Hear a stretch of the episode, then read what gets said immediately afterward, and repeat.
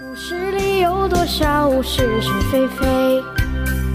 故事里有多少非非是是？《侍卫官杂记》，作者宋乔，由事了播讲。故事里的事，说不是就不是，是也不是。故事里的事，选副总统的场面真是热闹极了。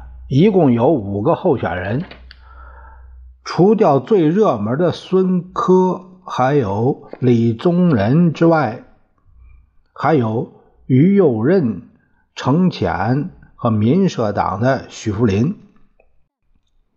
今天是初选，要从这五个人中先选出票数比较多的三个人来。当然，如果有谁能够得到三分之二以上的票数，那就不必再选了。老杨告诉我说：“事实上绝对不会如此，因为多选两次，每张选票可以多卖两次钱。这些国大代表又不是傻子，送上门的买卖哪有不要的道理？”李宗仁和他太太一大早就站在大门口，和每一个进入会场的代表握手。孙科夫妇二人却把阵地设在了签到处的附近，看见有人进来。就如法炮制。于右任和许福林早已经知道，他们也就是陪绑的而已，根本没有来这一套。程潜他更妙，他若无其事地坐在自己的座次上，闭目养神。对于握手这类的新式手法，他丝毫不感兴趣。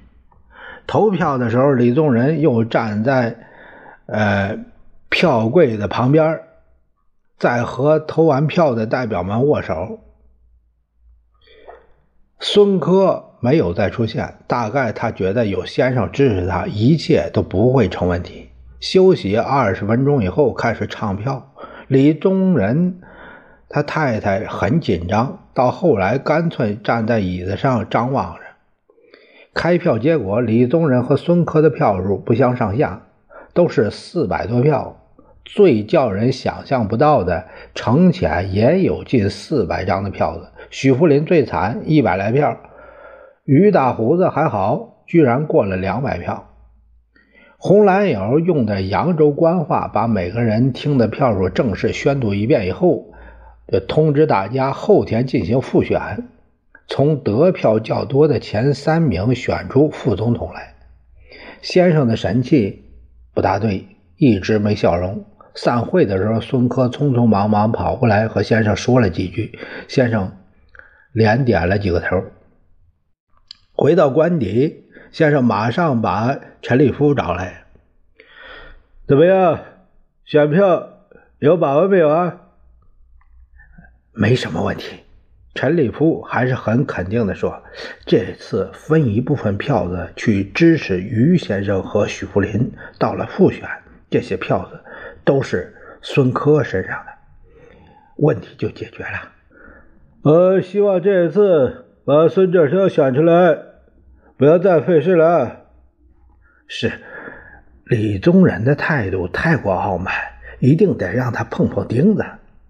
陈立夫顺着先生的口气说。陈立夫辞出以后，先生好像稍微高兴了点。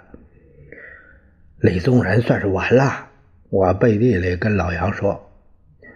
我啊，还是看好他。为什么？简单的很。老杨撇了撇嘴：“是钱要紧，还是党的命令要紧呢？”说是就是，不是也是。故事里的事，说不是就不是，是也。